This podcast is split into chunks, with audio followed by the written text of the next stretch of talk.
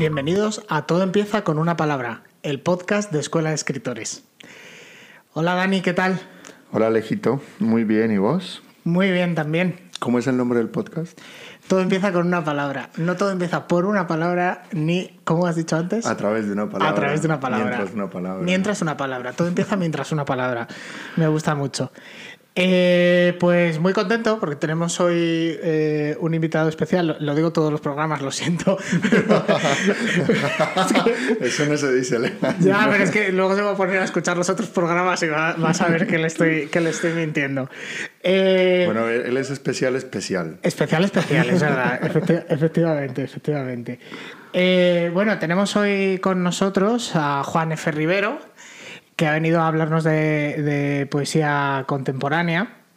Eh, y la palabra de este, de este programa es despliegue. ¿no? Una palabra muy bonita para hablar de poesía sí, La verdad que sí. ¿Presentas al invitado antes de que nos pongamos a...?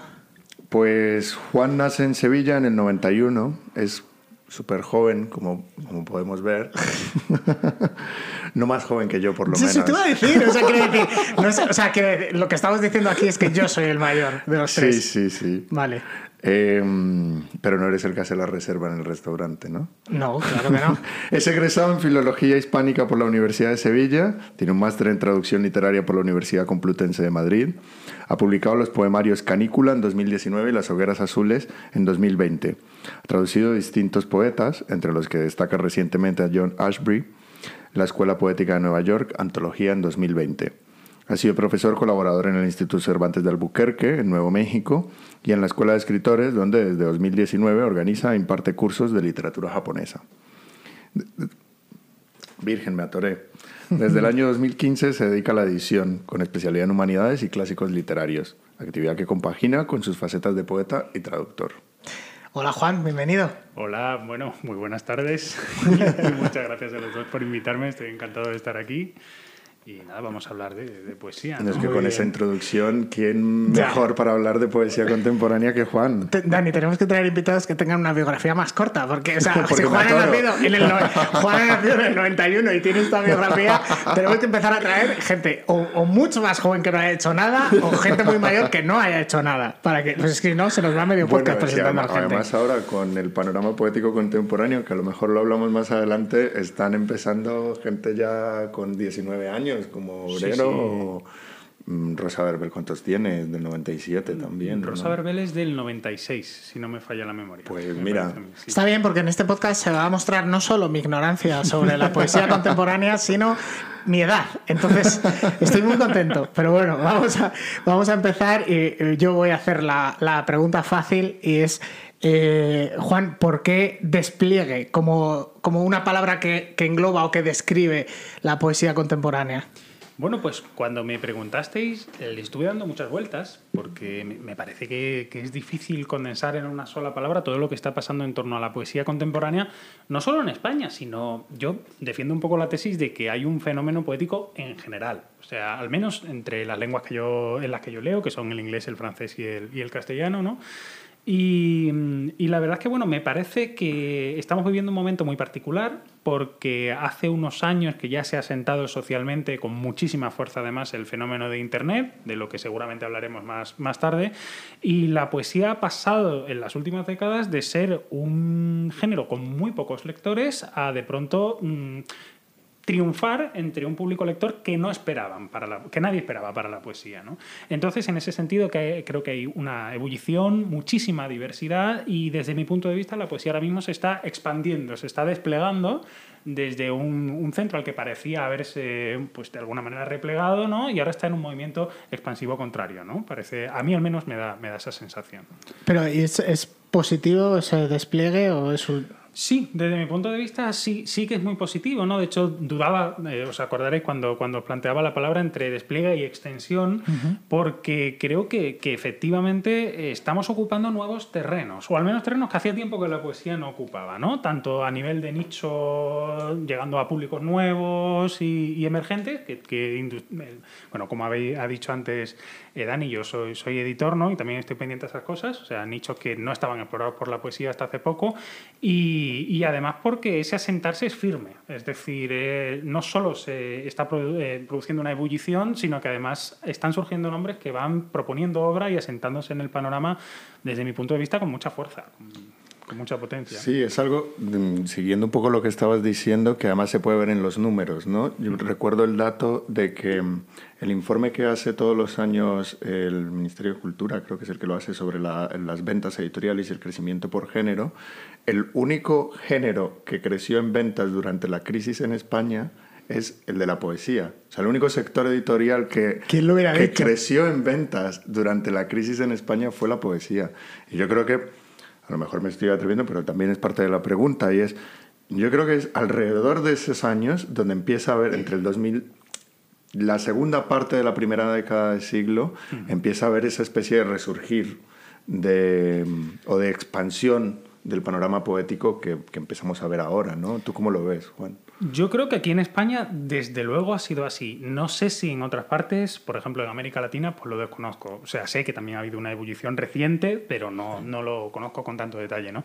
Aquí en España yo creo que hubo una serie de acontecimientos que sí que han potenciado mucho el crecimiento de la poesía, eh, sobre todo teniendo en cuenta que en España, además, y ahora sí me refiero particularmente a España, eh, estábamos teniendo un momento de, como decía antes, de repliegue. ¿no? Había poetas, eh, y de hecho había algunas iniciativas poéticas muy interesantes, algunas de, la, de cuyas voces están, digamos, volviendo a poner en boga ahora, como por ejemplo ahora se está reivindicando mucho Aurora Luque, ¿no? que es una autora que lleva publicando realmente desde finales de los 80 ¿no? y estuvo toda la década de los 90 en activo, pero digamos que el establishment poético estaba ocupado por ciertas voces que daban una imagen como de homogeneidad como si el discurso poético fuera muy homogéneo, ¿no? Hablo de, propuestas como la nueva sensibilidad, que bueno, aquí también se ha llamado muchas veces, de manera bastante errónea, poesía de la experiencia, y, sin embargo, a partir, sin, sin que esta poesía tenga nada malo per se, ¿no? Pero a partir sobre todo de 2008, de 2009, con el auge de los blogs y con el asentamiento eh,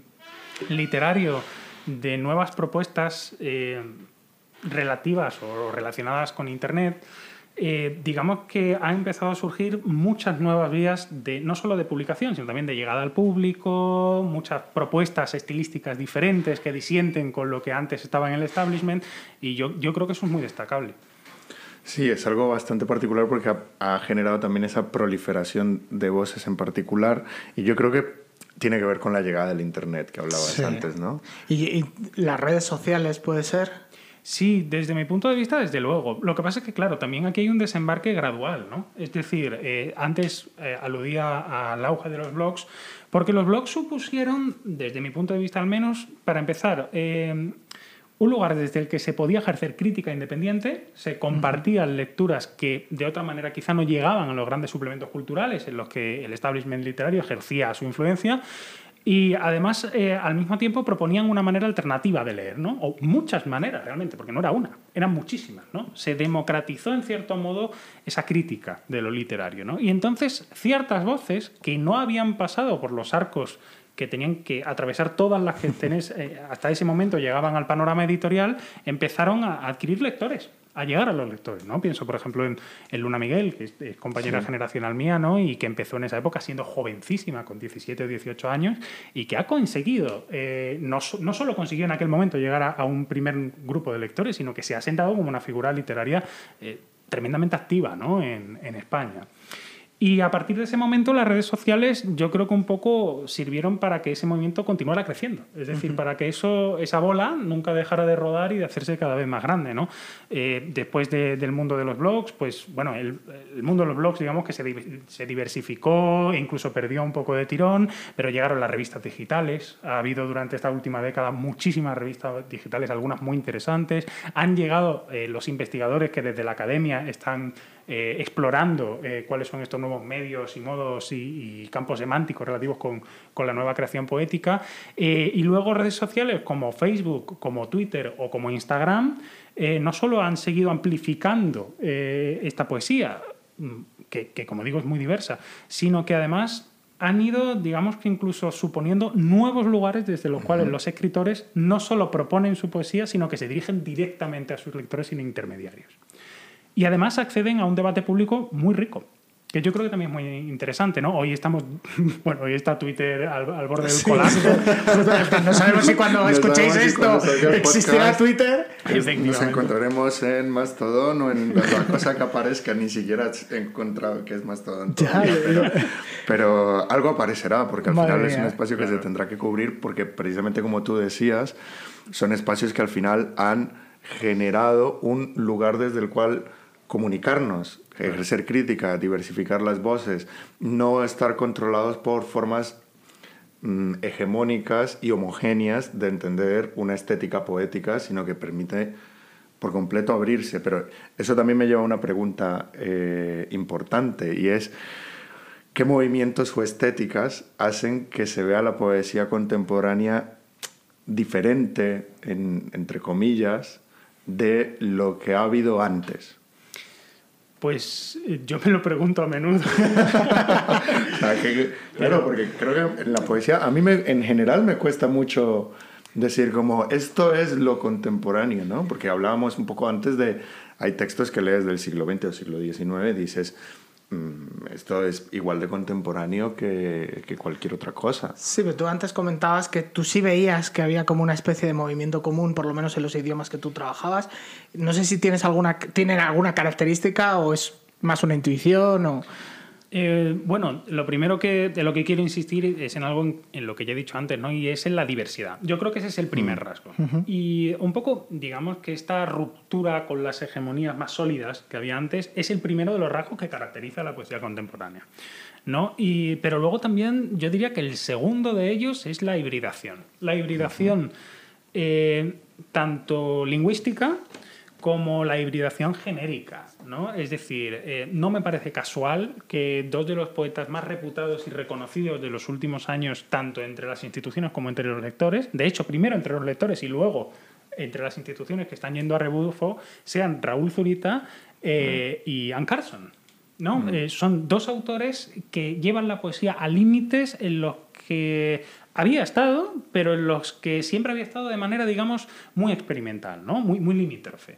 Eh, y sin embargo, Zurita, en libros como Zurita, ¿no? como ese libro que tiene que se llama como, como el mismo, ¿no? es capaz de, de, plantarte delante 700 y pico páginas de poemario en las que se narran muchísimas historias eh, que se presentan a su vez. O sea, las historias son parte del el mundo poético que él genera, del mundo de imágenes que se va retroalimentando continuamente. Y, bueno, pues cualquiera que viera ese libro, cualquiera que se acerque a ese libro, pues se tiene que replantear qué es la poesía. ¿no? Si está leyendo un poema, si alguien salta de Becker a Zurita. pues probablemente le dé un patatús, ¿no? Por poner un ejemplo muy claro. ¿Ese es el libro que arrastrabas, Dani, el de Zurita? El de Zurita, sí, fue un tiempo mi cruz. Sí. Porque, claro, era mi penitencia cargar a Zurita. Porque, claro, es un libraco así de grande, pero lo logré. No, ¿no te acuerdas cuando estuvimos en el merendero que me leíste y, llevabas el libro de Zurita, me parece? Sí, sí, sí. Vale, o sea que sí era el libro que cargabas. Sí, sí, sí, era el libro que cargaba. Ha sido ha sido una maravillosa cruz. no, yo siento que cuando uno empieza a cargar con el libro de Zurita es un via crucis y luego lo he vuelto a visitar ya sin sacarlo de la casa. Pero es como el tipo de libro que me encanta revisitar porque es, la verdad es que tiene una su poesía es brutal, es, es encuentra una belleza en, en, el horror y en el dolor y en la pérdida y en la violencia, una estética de la violencia atravesada por el amor que es Claro, porque además es una propuesta, es una suerte de antiépica. ¿no? Él utiliza muchos recursos de la, de la, poesía épica, la repetición, los epítetos, una adjetivación riquísima, ¿no? Eh, pero sin embargo está, está narrando algo atroz, está describiendo algo atroz, ¿no? Y, y, continuamente afloran personajes que cobran, tienen nombre por un momento, luego desaparecen. Porque realmente lo que está haciendo él es, es un poco reflejar la historia de Chile, ¿no? Ese es, ese es su objetivo, ¿no? Y claro, a mí me parece interesantísimo, ¿no? Y bueno, también citaba antes a Carson, que desde una perspectiva y desde, desde unas raíces muy diferentes, porque Carson a veces se nos olvida, pero es especialista en, en griego clásico, es traductora de, de, lo- de los líricos griegos, ¿no? Y, pero de pronto te, te planta pues la belleza del marido, que también tiene, que, que de hecho, si no me equivoco, cito de memoria, pero, pero creo que se subtitula una novela en 77 tangos. Un tango en veintipico ensayos. Eh, ¿no? ¿Sí? O un ensayo en veintipico tangos. Pues no me acuerdo. Pero bueno, un tiene... un- Bueno, está bien. Lo, lo busco, no pasa un nada. ensayo en veintipico tangos. Esa va a ser creo. mi aportación, yo lo busco. ¿Cómo, era, cómo era el título? Yo, yo apuesto. belleza mi del marido. La, en la belleza del marido, mi apuesta es una novela en no sé cuántos tangos. No, Mi a apuesta es un ensayo. Vale. Yo creo que es un Ahora ensayo. Un ensayo narrativo en 29 tangos. Tienes razón, Dani. joder. Tenemos razón los dos, porque era un ensayo narrativo. Era un ensayo narrativo. bueno, lo que quería decir es que efectivamente se está Sí. planteando ya desde el subtítulo del libro, ¿no? En, en ese punto hi- hibridativo, ¿no? Que también está en autobiografía de Rojo, otro libro Sí. eh, pues de los años 90, ¿no? De, de Carson. Y a mí eso me parece muy interesante. Y creo que además la gente más joven lo está recogiendo con muchas ganas. Y, y, y bueno, pues, pues eso creo que son dos rasgos bastante definitorios. Si tuviera que apuntar un tercero, creo que todavía podría hablar de, de la hibridación lingüística, es decir, de la búsqueda de la hibridación de distintos lenguajes que pertenecen a, a- a campos, eh, bueno, a tecnolectos incluso muy distantes entre sí, el lenguaje de la ciencia, estoy pensando, por ejemplo, en, en un poemario estupendo de Virginia Aguilar Bautista, eh, que se llama La escala de Bortel, y que, que juega a hacer un. Bueno, pues es, es un poemario humorístico eh, compuesto por textos muy breves, extremadamente ingeniosos, ¿no? Que juegan con propuestas científicas, con hipótesis, con las capas de la Bueno, atmósfera, ¿no? Y sí, sí, no, es, es un eh, libro verdaderamente precioso, ¿no? Eh, O lo que hace Vicente Luis Mora o Fernández Mayo, ¿no? O sea, también hay, hay muchas propuestas que, que intentan incluir en el lenguaje de la poesía todos los lenguajes posibles. El lenguaje de lo pop, ¿no? Como hace Juan P. Sánchez o Berta García, eh, Berta García Faet o Rodrigo García Marina. En fin, mu- mucha riqueza, ¿no? Es lo que yo veo. Yo quisiera que habláramos también, y lo conecto con esto que acabas de decir, con, eh, creo que uno de los rasgos contemporáneos del panorama poético es la diversidad geográfica de, de donde surge algo como un referente contemporáneo de la poesía, ¿no? Y pasa, por ejemplo, con este crecimiento los últimos años de eh, la poesía en Spanglish, sobre todo en Estados Unidos, ¿no? La poesía de, de chicanos, que son o hijos de mexicanos que son gringos, pero hijos de mexicanos, entonces hablan en Spanglish todo el tiempo. Y yo creo que ahí también se genera una hibridación en el lenguaje que es nueva, ¿no? Yo creo que me cuesta mucho pensar en poesía clásica o moderna que genere eso, ¿no?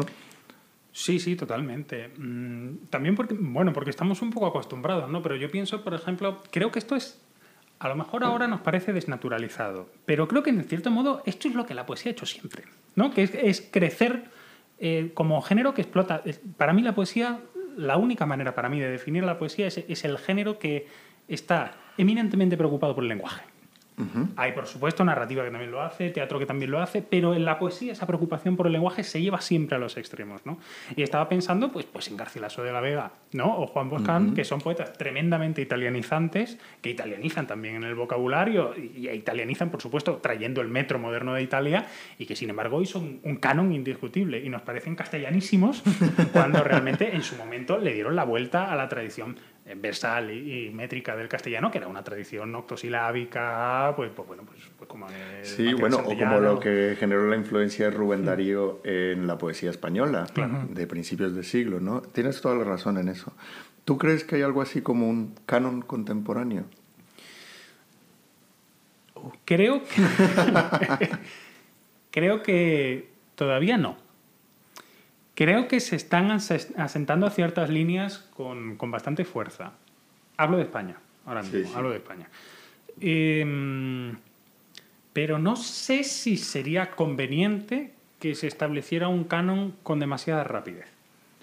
Creo que el, el, canon, sobre todo cuando triunfa en exceso, tiende a perjudicar a la diversidad. Y a mí me parece que los grandes momentos para la literatura, no solo para la poesía, sino para la literatura en general, son momentos en los que hay muchas propuestas y muy diversas. ¿no? Porque es como decíamos antes, cuando, cuando de verdad se está creciendo, ¿no? cuando se está llegando a, a cotas de, de, innovación, de originalidad eh, diferentes. Entonces, bueno, pues, pues yo, yo, creo que ahora mismo, por ejemplo, entre la poesía joven española sería prácticamente imposible establecer un canon. Hay quien ha ganado ciertos premios, hay quien ha, tiene muchísimos lectores, pero, pero ese ejercicio de, de, asentamiento de canon no está hecho aún, quizá porque de lo que más adolecemos ahora mismo es de crítica. O sea, ¿tú crees que la crítica en poesía ahorita no hay mucha? Ah, bueno, hay honrosas excepciones. Sí, sí, bueno, claro, claro, pero es decir, no hay, así como ha crecido en lectores la poesía, no ha crecido necesaria, y en voces y en publicaciones, no ha crecido necesariamente en personas que eh, realicen un ejercicio de crítica. Desde mi punto de vista, me parece que faltan lectores eh, atentos que no sean poetas. Uh -huh. Quiero decir, sí hay poetas leyendo y probablemente hay poetas con los que se puede tener una conversación sobre poesía ahora mismo mmm, bastante interesante, profunda y, y, bien cimentada, pero me parece que la crítica es por definición la que se hace desde fuera de la creación literaria. Porque juzgar siendo parte siempre es difícil, ¿no? Es como, bueno, yo, yo, yo personalmente dejé de escribir artículos, yo, yo soy filólogo y yo tuve una época de escribir artículos, escribía sobre poesía. Eh, porque me resultaba muy, diferente, muy difícil separar mis afectos de, de mis juicios. Me resultaba muy difícil, lo intentaba, lo intentaba tanto como podía. Pero al final eh, me conflictuaba tanto la cosa que dije, bueno, pues no hay necesidad de seguir, seguro que vendrá alguien y retomará ¿no? el trabajo que yo estoy haciendo.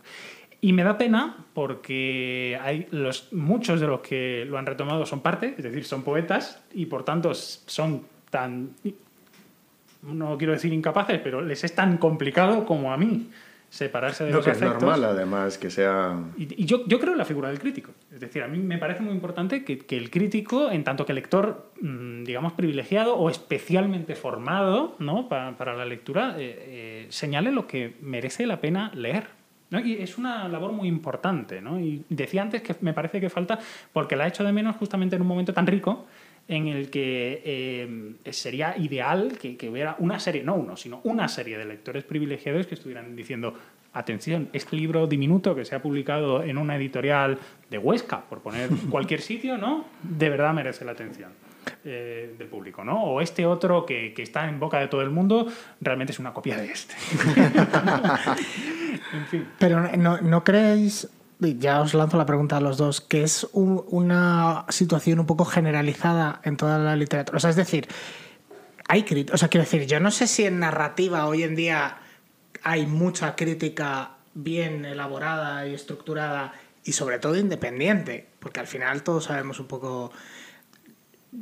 Yo creo que independiente es donde genera la excepción de todo lo que estabas diciendo. Claro. Yo creo que hay muy buenas críticas en eh, en España, sobre todo, hay, no sé, se me viene Nadal Suau, por ejemplo, me parece un gran crítico literario sí.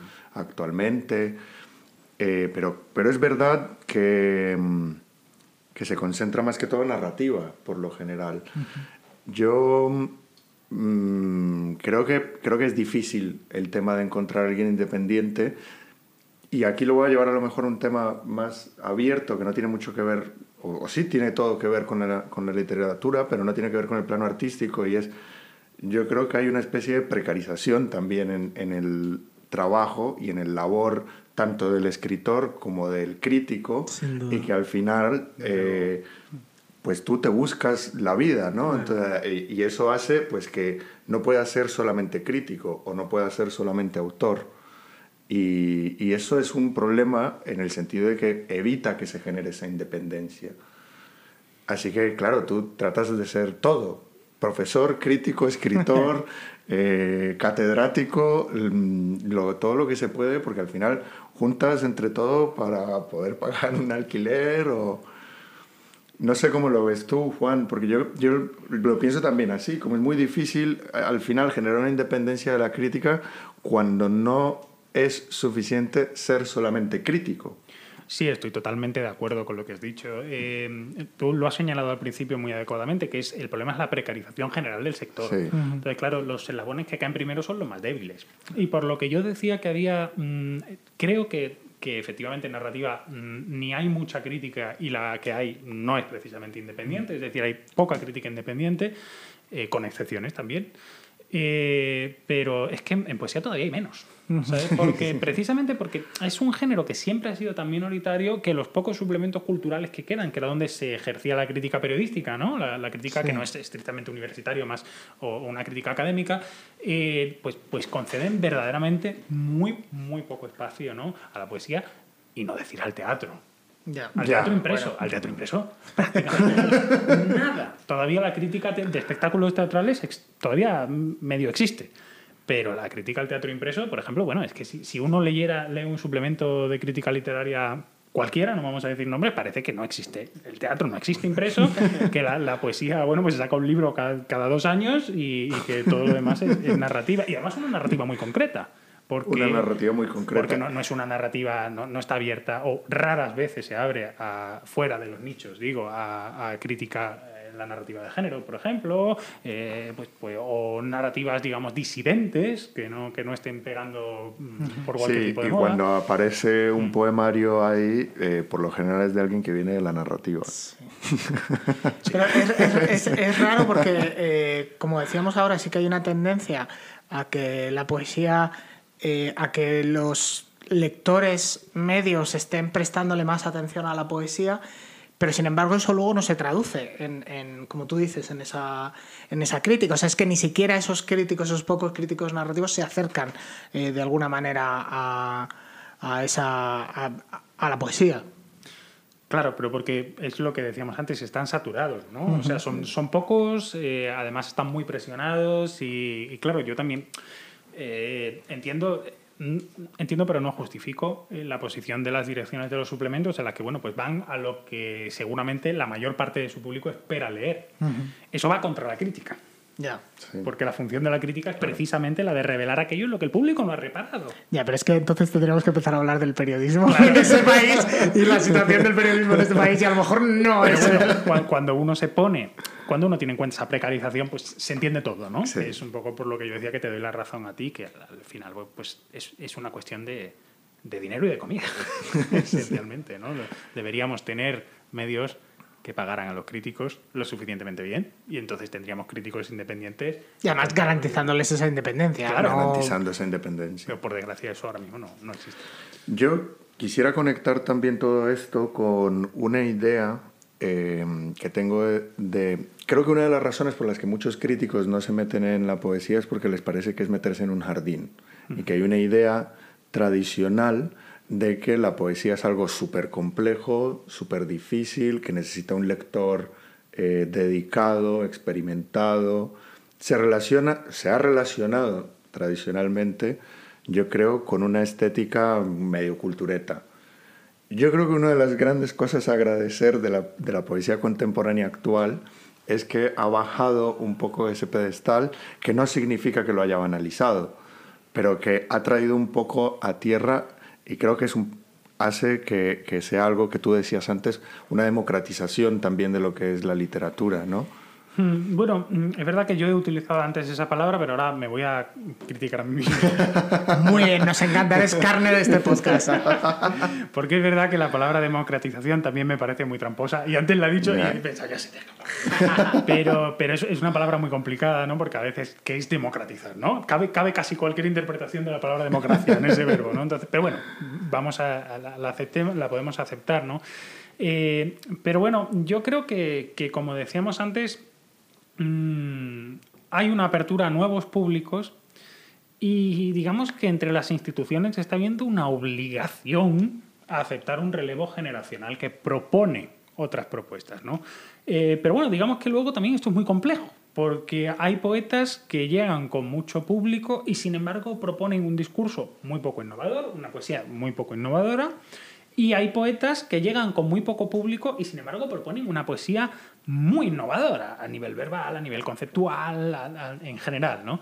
Entonces, claro, pero a veces se dan las dos cosas. A veces tenemos una persona que tiene 20 o 25 mil seguidores en redes sociales y resulta que, propone una, una, poesía más que interesante. Y sin embargo, se le cuelga ese San Benito, que es un poco el, el, digamos, el de la reacción contra todo esto que yo estoy elogiando, ¿no? Pero se le cuelga el San Benito de poesía de Internet, ¿no? Y parece que si algo se ha publicado o si alguien tiene cierta relevancia en Internet, su poesía es menos valiosa porque no ha ganado un premio, porque no ha llegado eh, al, circuito editorial a través de los, cauces, de los cauces tradicionales. Y bueno, yo tengo la sensación de que hay como un poco una confusión generalizada, que es a donde tú apuntabas diciendo que lo de los críticos no se atreven a veces a meterse en camisa, en camisa de once varas.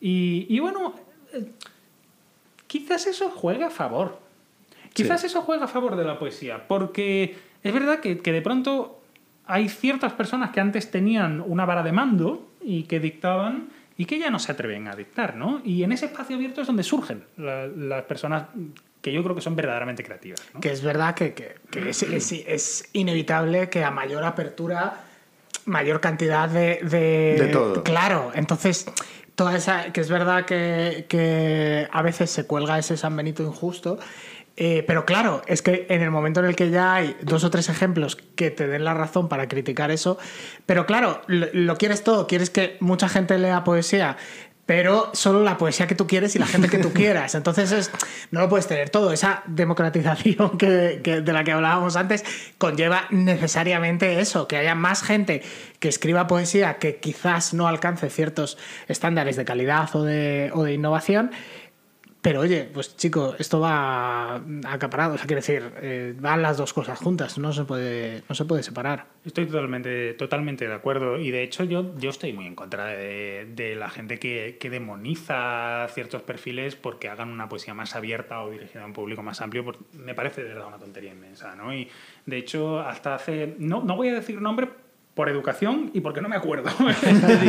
que ahora mismo voy a citar un caso, pero no recuerdo el nombre de la persona en concreto.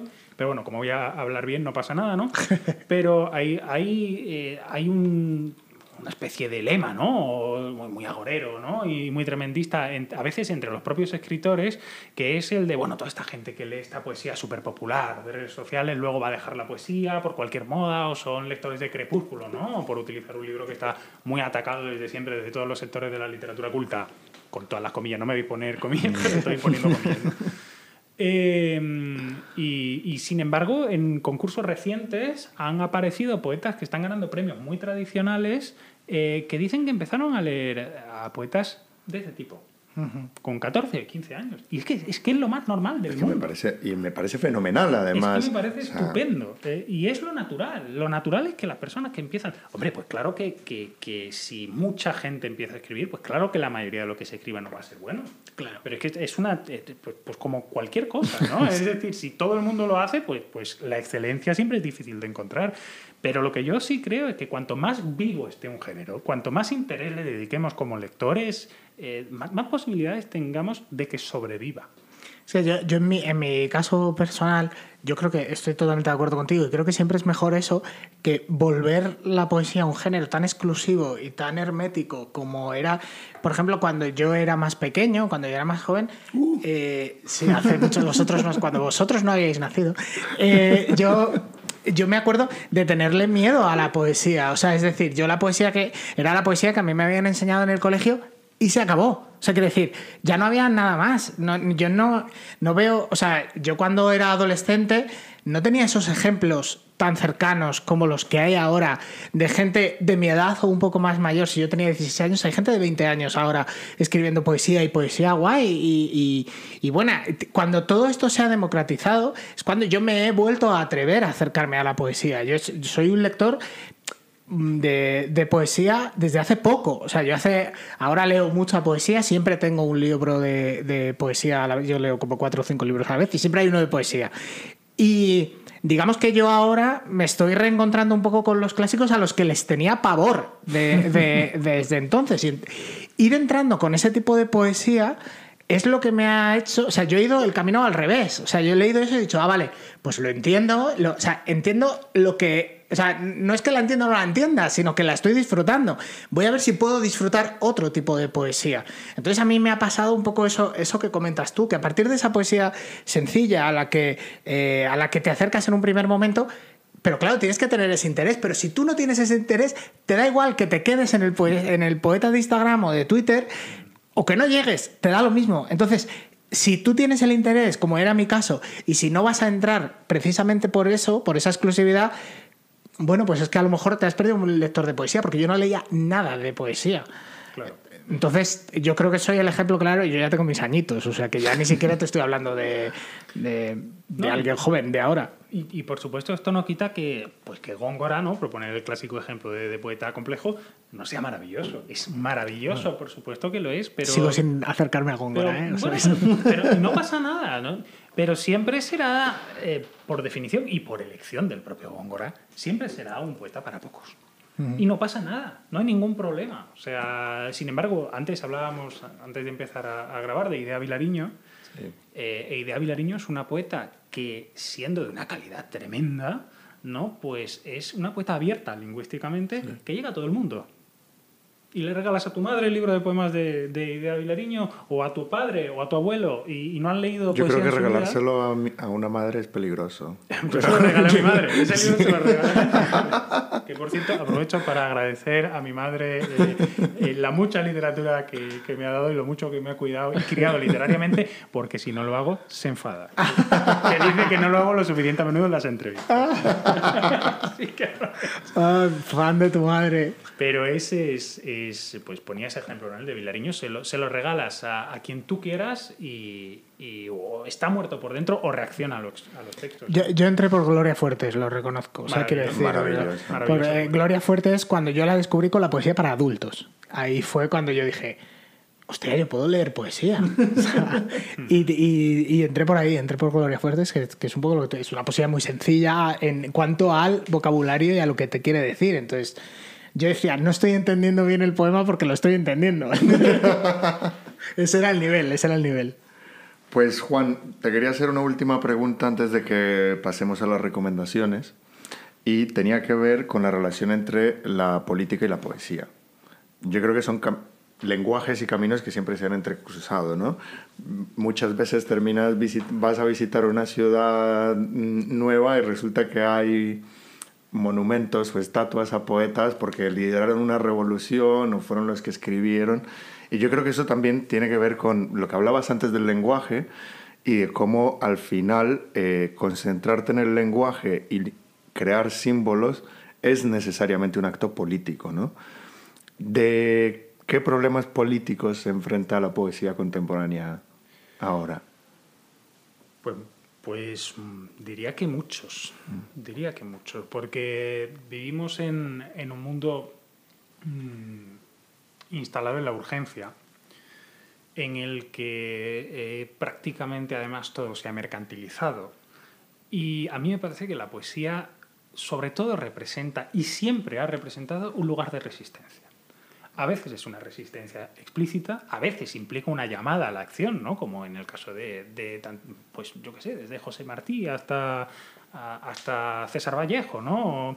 Pero eh, en otras ocasiones el simple reclamo del tiempo y del silencio y de la calma que requiere la lectura de un poema es también un acto político. ¿no? Yo creo que la, la poesía tiene una primera virtud política y es la de resistir, resistirse a la urgencia en un mundo que, como digo, creo que está contaminado de urgencia. Y, y además, pues bueno, pues la, la, poesía mueve los sentimientos de las personas, ¿no? La poesía llega a las personas emocionalmente y eso también tiene un potencial político muy grande, ¿no? Y además a mí lo que me interesa es que desde esa lectura que tú has propuesto, ¿no? desde ese, e, esa idea de que el, mero gestar símbolos representa ya una acción política, eh, realmente la poesía tiene un potencial inmenso porque no solo es política, la poesía que habla de política, sino toda poesía. Entonces yo creo que, que, todos los poetas, todos los escritores, todos los que realmente ejercemos un discurso público de una manera u otra, ya sea publicando libros o, teniendo un podcast o, hablando en, en, la televisión, eh, pues tenemos la, la, obligación moral de conducir éticamente nuestro discurso y de ser conscientes de las implicaciones políticas que tiene nuestra intervención. ¿no? Yo diría que esa es no la responsabilidad de un poeta, sino la responsabilidad de todo ciudadano. Y el poeta es un ciudadano más.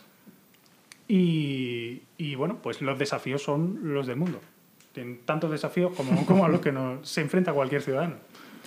Qué bien habla, nos lo podemos quedar, Dani. Vamos a montarlo entre los tres. El podcast de todo empieza mientras una palabra. Mientras una palabra a través de. Mi, mi mujer quería que volviese hoy a casa. Pues bueno, Alejito, ¿qué nos vas a recomendar? Vale, os cuento mi no recomendación porque no voy a recomendar nada esta, eh, en, esta ocasión porque eh, han pasado dos cosas, que es... eh, han pasado tres cosas. Eh, la primera es que los últimos eh, libros que he leído de poesía más o menos contemporánea no me han gustado eh, y los que sí que me han gustado ya los he recomendado. O sea, Entonces, estás siendo respetuoso y prudente. Estoy siendo respetuoso y prudente, fíjate. Eh, no sea que esa gente luego tenga un podcast sobre y hable sobre literatura fantástica y me, y me crujan. No, no, no. Eh, no, no voy a hablar de, de- de esos libros. Eh, como he dicho, me estoy reconciliando últimamente con algunos clásicos, entonces no voy a recomendar algo que eh, de gente que murió hace 100 años. Y eh, el libro que pensaba recomendar he descubierto que no es poesía, o sea que no lo voy a recomendar. No voy a hacer recomendaciones esta semana, pero me voy a llevar recomendaciones porque antes fuera de micro ya he hablado con Juan y me llevo unos cuantos libros de, de leer, así que quizás esto sea una recomendación futura, claro, cuando lo haya leído. Fenomenal. Y ya está. Pues Juan, recomiéndanos tú algo. Bueno, pues yo voy a recomendar dos para Muy bien. compensar. Gracias, Juan. La cuota. Voy, y sobre todo porque he traído una poeta contemporánea y un poeta que está muerto. Ergo no es estrictamente contemporáneo, pero bueno, es, es del siglo XX, pero me apetecía mucho recomendar su obra también porque, eh, bueno, son, dos poetas que me encantan y además son traducciones recientes que han aparecido hace poco.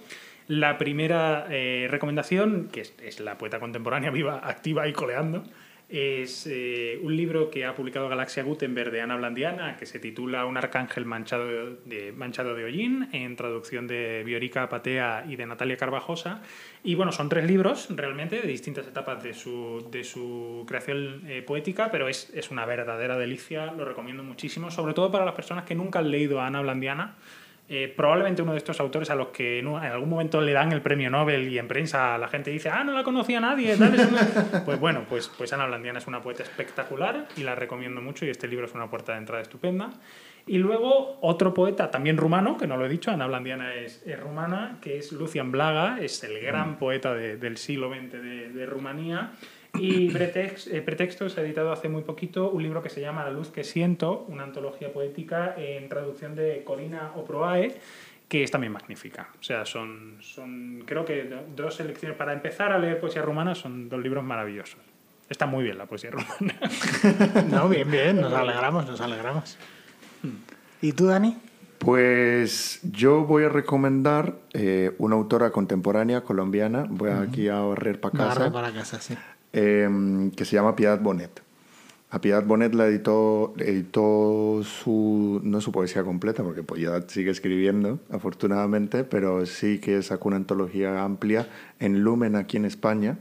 Pero quiero recomendar, porque voy a seguir barriendo para casa, una antología de poemas de amor de Piedad Bonet, eh, que editó la editorial Frailejón en Colombia, una editorial que además los hace de manera muy artesanal. Son unos libros preciosos que me regaló alguien a quien quiero mucho y a quien guardo mucho.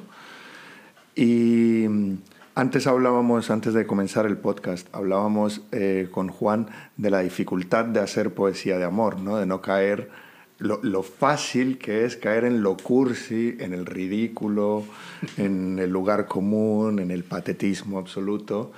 Y cuando encuentro una poeta que escribe sobre el amor, y no me genera esto, sino todo lo contrario, me emociona y me conmueve y me enternece y me hace pensar en personas a las que amo, pues me la guardo porque me parece un tesoro este tipo de, de autoras y autoras.